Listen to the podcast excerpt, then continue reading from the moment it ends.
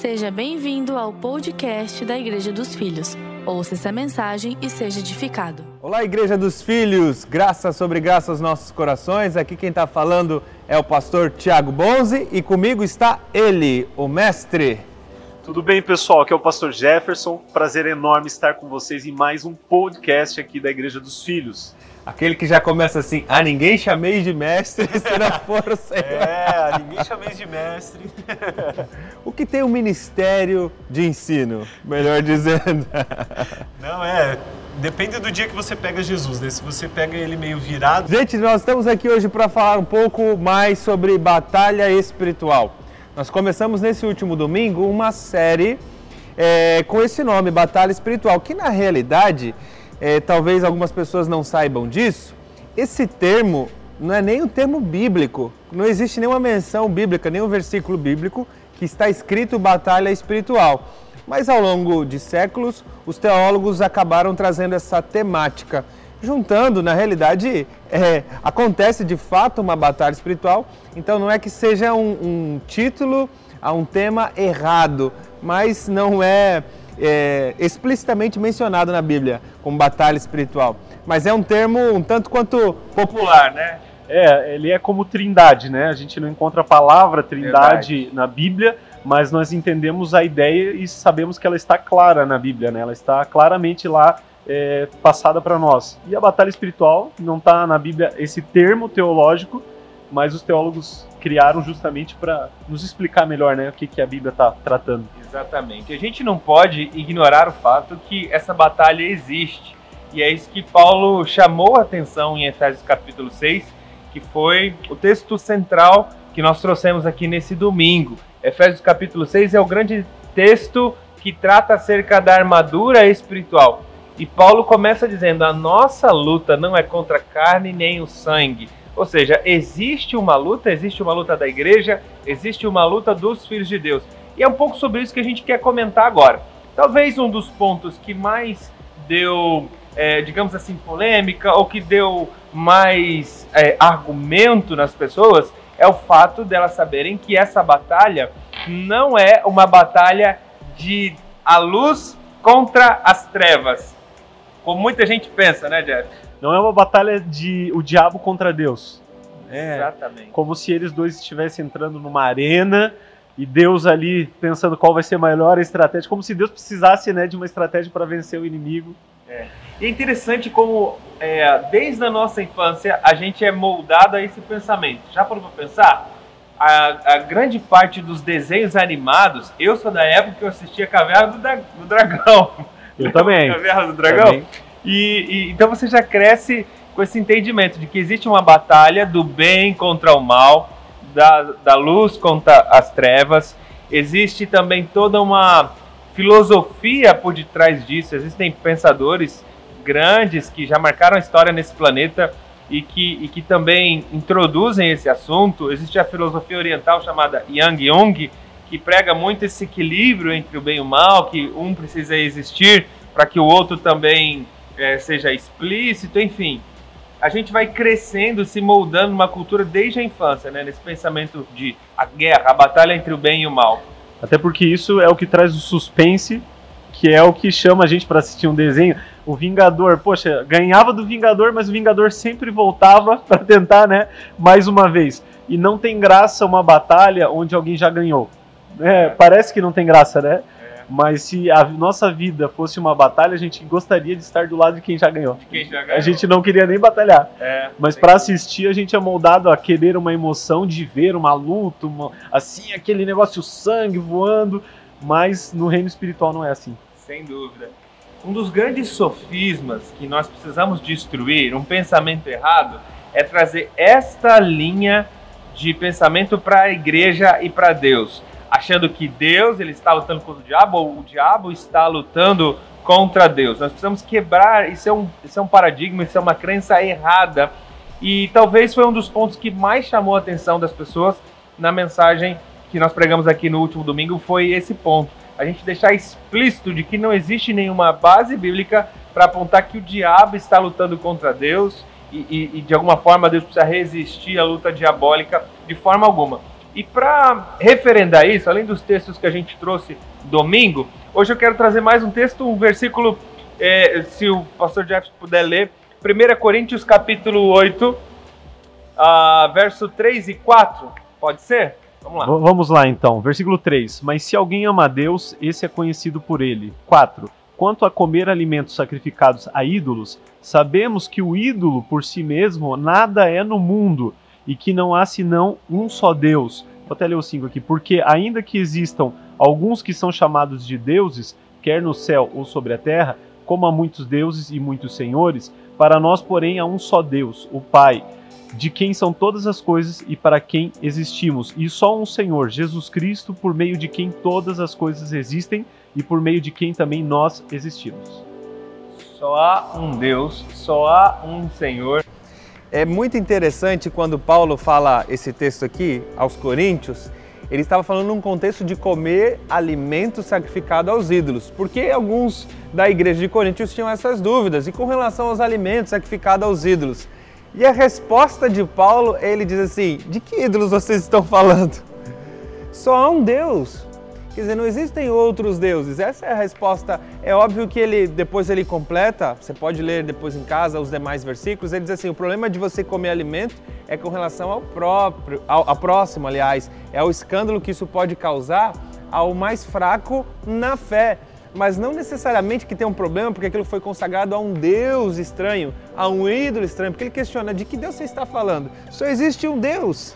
Ele fala, sabemos que não há ídolo, o ídolo não é nada em si. Não é nada em si. E lá isso. no versículo 9 ele fala, mas tenham cuidado para que essa liberdade de vocês não venha de algum modo a ser tropeço para os fracos. E no contexto ele está mostrando que os fracos são outras pessoas, outros irmãos. Então a preocupação nessa suposta batalha aqui, né, que o medo, é, digamos assim, para nós seria comer macumba, né? Comer é. macumba, aquele, aquela galinha, aquele, aquele pratinho de pipoca. Se eu pegar aquilo eu caio morto, alguma coisa acontece, lógico, você pode ouvir várias histórias, mas o que a Bíblia fala, basicamente, é que a preocupação de Paulo é com os outros e não necessariamente com o ídolo que por trás ali seriam demônios, né? É. Muito bom é essa analogia que faz a gente perceber o que de fato é o mundo espiritual, o mundo das trevas. Os ídolos não são nada comparado ao nosso Deus, são nada. E a batalha espiritual que acontece é no campo da mente. Estava aqui conversando com o Jeff sobre isso. A, a, a batalha do. a luta interior que nós precisamos enfrentar com as nossas crenças.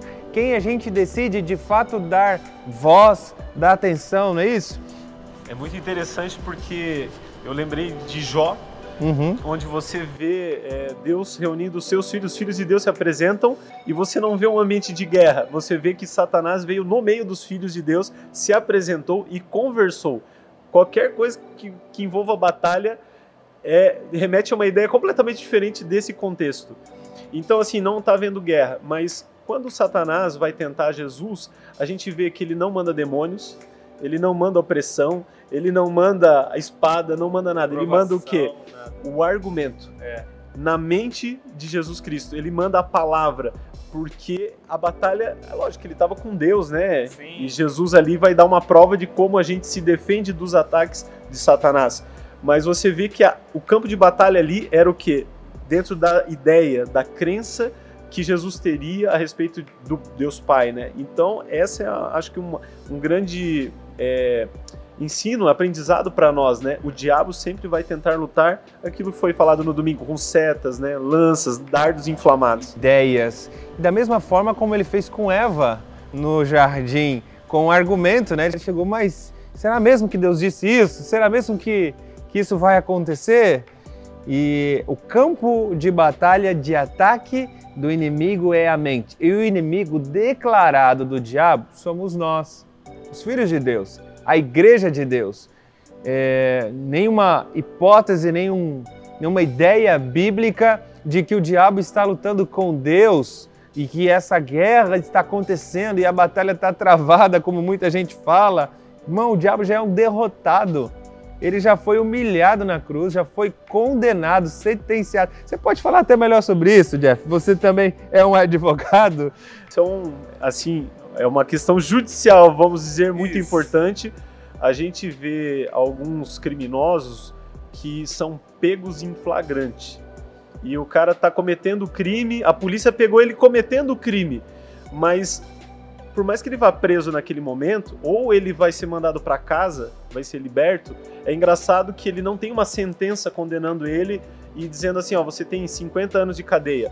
Ainda que essa pessoa esteja ali, claramente ela é culpada. Então, assim, ela não vai escapar daquilo. Às vezes na, na lei, aqui na nossa justiça escapa, né? Mas vamos pensar em Deus que é perfeito. Então, o Satanás, o Satanás é bom, né? Mas Satanás, ele, ele já foi é, pego, ele já está, ele é culpado, ele já está condenado por Deus, porque Deus está no antes, no hoje, né? No ontem, no hoje e no porvir. Mas a sua pena, né? A pena que que é a condenação eterna e o lago de fogo e enxofre, onde ele vai ser lançado, isso ainda não começou. Então a gente vê que a liberdade, que Jesus vai chamar até do príncipe deste mundo, é um príncipe condenado, é um príncipe que já sabe a sua sentença, é alguém que lá a Bíblia fala que quando é solto no, no final dos mil anos, ele sabe que foi solto por pouco tempo. Uhum. Ou seja, Satanás sabe exatamente que ele consegue fazer um estrago limitado, porque ele é um condenado. Isso é muito importante, né? Ter Con condenado a, é, a, pena de morte, talvez, porque ele, ele vai ser ele já foi condenado, mas começa uma pena de prisão por mil anos, não é isso? Sim. Ele vai ficar mil anos preso e depois ele vai ser solto por um curto período de tempo, vai enganar ainda, vai conseguir enganar vai alguns. Conseguir. É tremendo isso, né? A gente pensar que mesmo durante o reinado de Cristo as pessoas vão conviver com a, com a com o glorioso governo de Jesus e ainda assim vão se permitir ser enganados no final desses mil anos.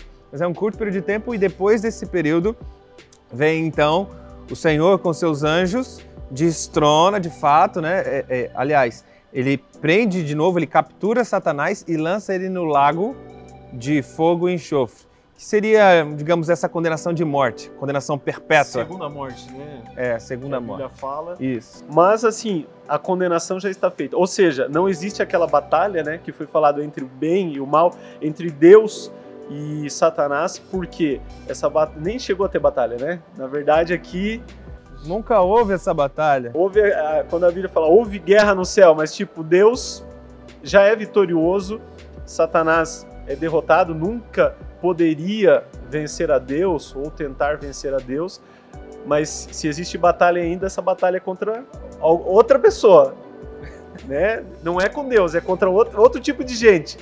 Por isso que Paulo, quando ele fala assim, a nossa luta não é contra a carne e contra o sangue. Então Paulo ele não está falando da luta de Deus, não é contra a carne e contra o sangue. Ele não está falando da luta dos anjos, não é contra a carne. A nossa, ele está se colocando como ser humano, né? Como igreja, né? Como assim, ele está puxando que existe uma luta, mas essa luta é contra os filhos de Deus, contra a igreja.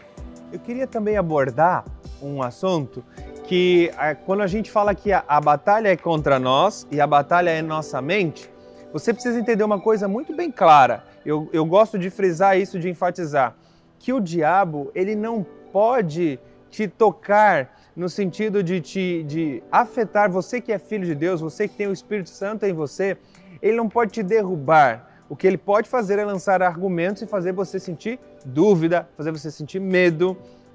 Ah, é interessante, eu gosto sempre de trazer o exemplo do nosso pastor Edésio, é, quem conhece a história dele sabe que antes dele se converter a Jesus, ele viveu por muitos anos o cultismo, enfim, na, na macumbaria. E ele quando ele fazia. Ele né? era pai de santo, isso. E quando ele fazia.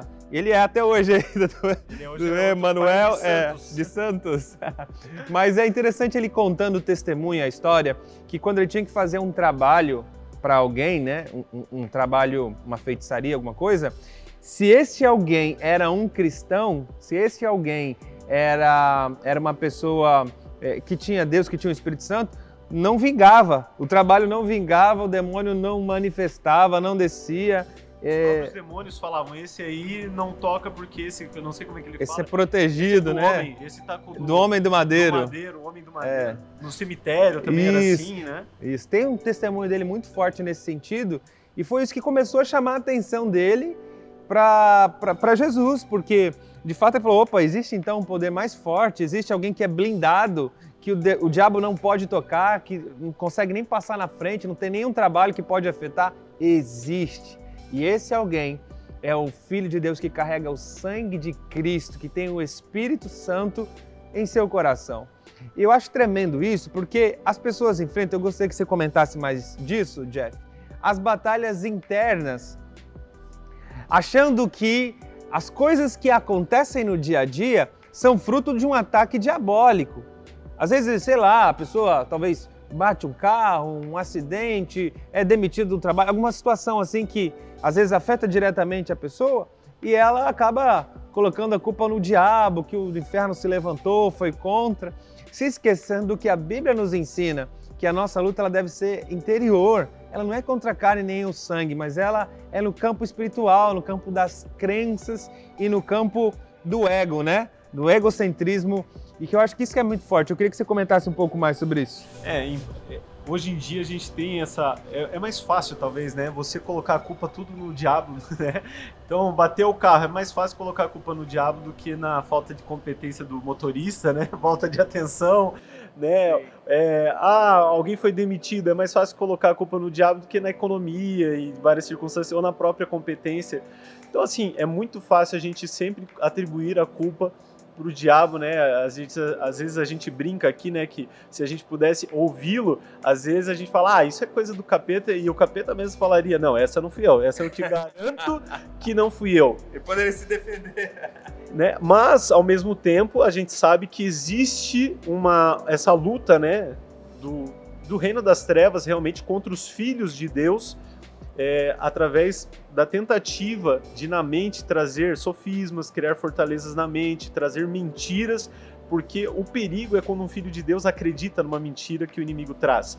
E ele sai, ele cai um pouco da graça de Deus, cai um pouco da suficiência de Cristo e ele se apega, porque isso é a famosa brecha que a gente chama, né? Nessa brecha o inimigo pode trabalhar. E por mais que ele não vai trabalhar no sentido de ficar tocando tua vida, tirando, a gente até vê na história de Jó ali que qualquer possibilidade que o inimigo possa de tocar a vida de, Deus, de um filho de Deus é porque o próprio Deus permitiu. E isso, se acontecer, é para glorificar o nome de Deus, é para ter um testemunho maravilhoso. Mas não é nunca Deus querendo é, acabar com a vida de um filho ou disciplinar um Castigando. filho. Castigando. Castigando. Isso eu ouvi, acabei de ouvir agora de manhã uma, um, num atendimento que, que um irmão falou: Ah, isso aqui que eu tô passando de luta é porque é, é, Deus me punindo e não sei o que lá e tal, e daí o diabo tem. Mas assim, como? Como que um pai vai jogar o seu filho na mão do, do diabo, né? Para ele aprender, para ele né, para vai, não, se ele morrer ali foi sem querer, não, mas o diabo não pode e tal. Então assim, Deus ele não lança os seus filhos na mão das trevas. Deus ele cuida dos seus filhos. Agora, o nosso grande perigo é não sair desse círculo de proteção que Deus estabeleceu através da graça. Esse, esse que é o, é o maior cuidado. Agora, se perguntar assim, eu posso sentir uma opressão maligna? Não só pode, eu acredito Sim. que Deus ele dá discernimento de espíritos, né? Esse dom que a Bíblia coloca, justamente para que você entenda, né, num ambiente, numa pessoa, num lugar que você chega, mundo já deve ter passado por essa situação, filho de Deus. Sentir um peso muito grande num lugar, numa conversa com uma pessoa, mas tudo isso tem um propósito. Sim. Quer seja para a salvação daquela pessoa, quer seja para que naquele lugar você tome uma atitude profética, Sim. orar, mas não porque Deus está te permitindo que o inimigo está tocando a sua vida. Na verdade, Deus ele está te dando sabedoria para trazer o reino ali através da sua vida, uma palavra profética de declaração, é para o filho é, guerrear e vencer. Na verdade, participar da vitória, né? Como depois a gente pode comentar, né? A gente fazer parte da vitória de realmente ser mais do que vencedor. Então é nesse local, né, que a gente precisa viver. Esse entendimento de batalha espiritual, que é o entendimento correto, nós não estamos falando que a batalha não existe. Pelo contrário, a batalha existe. Então é normal em algum momento você se sentir oprimido? É. É normal receber ataques do diabo? É. O que não é normal é você aceitar o ataque, é você baixar a tua guarda. E é isso que Paulo ensina. Olha, a nossa luta, existe uma luta, ela deve ser vencida no campo da crença. Por isso o escudo da fé, que impede de você receber os dados inflamados do maligno. Então existe um dia, existe uma semana, existe um momento que você se sente mais oprimido, como o Jeff falou, chega num ambiente Né? Eu já tive em ambientes, eu já fui visitar presídio, por exemplo. Não sei se você, se alguém que está nos ouvindo já teve essa experiência de estar num presídio. É um local de extrema opressão. É um local de extrema opressão. Então você sabe que você está num ambiente hostil. Então, nesse ambiente, o que você faz? Posiciona o teu escudo da fé. E você sabe que nada pode te atingir. Né? A pessoa não pode ficar com medo, ah, mas será que aqui, será que eu vou ter alguma influência negativa? Irmão, é crença. Por isso o escudo da fé, o capacete da salvação, a couraça da justiça, toda a armadura de Deus é para nós resistirmos. Guarda isso, lembre-se disso. Você resiste à posição de vitória que Cristo já te colocou nela. É isso, batalha espiritual é isso. Nós em nenhum momento falamos que não existe. E quando você olha a vida de Jó, eu acho interessante, que bom que você tocou no assunto de Jó. As, as pessoas gostam de mencionar a história de Jó, mas elas têm preguiça de ler o livro de Jó. Porque você pega os dois primeiros capítulos de Jó, você vê claramente que não existe essa batalha entre diabo e Deus, que o diabo está ali como um servo, como um empregado. Pedindo. Ele vem pedir, ele vem prestar conta. Primeiro ele estava ele tava rodeando a terra, aí Deus ouviu todos os, os anjos, ouviu alguns anjos, e daqui a pouco, e você, diabo? Aí o diabo chega mencionando, é, questão de Jó, olha, Jó só serve a ti porque ele ainda não foi é, é, tocado. Se você tocar nos bens, se você tocar na família, ele vai parar de servir. Então é argumento, ele argumenta, ele argumenta. E outro ponto que eu gosto de falar é que Jó só teve um em toda a Bíblia. Assim como Abraão só teve um pai da fé, assim como Noé só teve um, Deus fez uma aliança com Noé.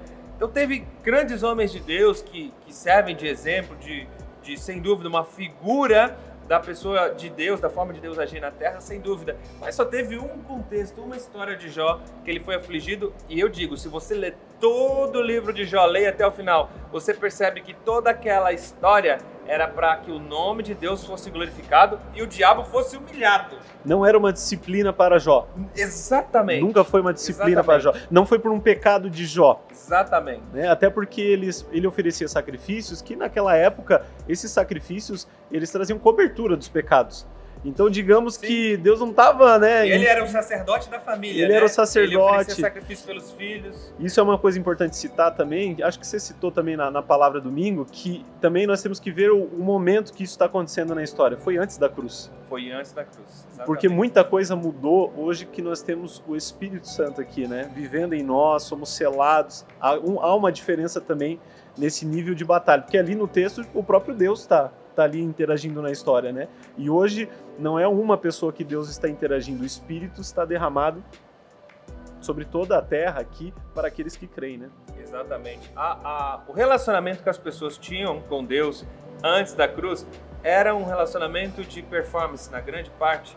Então, se você obedecia, você recebia as bênçãos. Se você, é, é, porventura, se desviasse dos caminhos de Deus, então você tinha situações tristes, ruins, difíceis, uh, mas nós entendemos que Cristo Jesus ele veio para restabelecer, reorganizar, reconectar o homem com Deus. E a partir de Cristo nós estamos numa posição de vitória, fomos assentados com Ele nos lugares celestiais. Então a gente quer finalizar esse podcast do jeito que a gente começou, o Paulo dizendo: quem são os ídolos? Quem são os demônios? Para você achar que existe uma batalha espiritual entre as trevas e a luz. Paulo diz assim: quem são os ídolos? De que Deus vocês estão falando? Há um só Deus, há um só Senhor. Então, aos Efésios, Paulo diz assim: a nossa luta, a luta da igreja, a luta dos filhos, não é contra a carne, é contra o sangue, não é material, não é físico, não é humano, é no campo espiritual, no campo das nossas crenças, a gente precisa ficar ligado nisso. Agora, temos que aprender sobre batalha? Temos. Muito o legal. diabo é um servo, ele é um pregado, ele é um subordinado. Como ele já está condenado e a sentença ainda não foi executada, então Deus aproveita que ele está aqui nessa terra para executar o seu plano sublime. Então, assim, vamos nessas duas semanas, vamos nos propor a estudar mais sobre o assunto, a esquadrinhar bastante a Escritura no que diz respeito a esse tema bíblico muito Batalha bom. Batalha espiritual. Ó, para terminar aqui, eu queria um versículo que, que é Filipenses 4:7, que fala assim: "E a paz de Deus, que excede todo entendimento, guardará o vosso coração e a vossa mente em Cristo Jesus". Uau. Então, se tem um lugar que, que Deus ele nos guarda é na mente. É na Por que, que é na mente? Por que, que ele não está guardando o corpo? Por que, que ele não está guardando dizendo que a paz de Deus guarde a sua casa, o seu terreno? Porque o importante é que a mente esteja protegida. Mas da onde que vem essa paz? De Cristo Jesus. Então Uau. essa tem que ser a nossa paz. Estando em Cristo, nós temos tudo, nós temos segurança e a armadura da batalha, a armadura vem de Deus. Revestivos de toda a armadura de Deus. É isso, Jeff. É isso, vamos nos despedindo aí dos nossos ouvintes. Aqui também estamos transmitindo, né? E também vai também depois para o YouTube. Muito bom é, convidar o pessoal para continuar ouvindo os nossos podcasts. Continua conectado conosco nos podcasts. Se isso te edificou, compartilhe com a sua família, compartilhe com o seu GC o maior número de pessoas possíveis. Para quem está nos assistindo no YouTube, deixa seu like. Se você ainda não é inscrito no canal, aproveita, faça isso agora mesmo. E escreve aqui nos comentários qual tema você gostaria que a gente falasse mais. Ou se ficou alguma dúvida da- dentro do que a gente abordou, escreve aqui nos comentários, a gente pode ou te responder no chat ou gravar um vídeo também específico sobre isso. Nós queremos cada vez mais estar conectados com você nesse tempo e usar a palavra de Deus para nos edificar e edificar a nossa fé. Lembre-se, você já é mais que vitorioso em Cristo Jesus. Revista-se da armadura de Deus e viva o melhor de Deus nessa terra.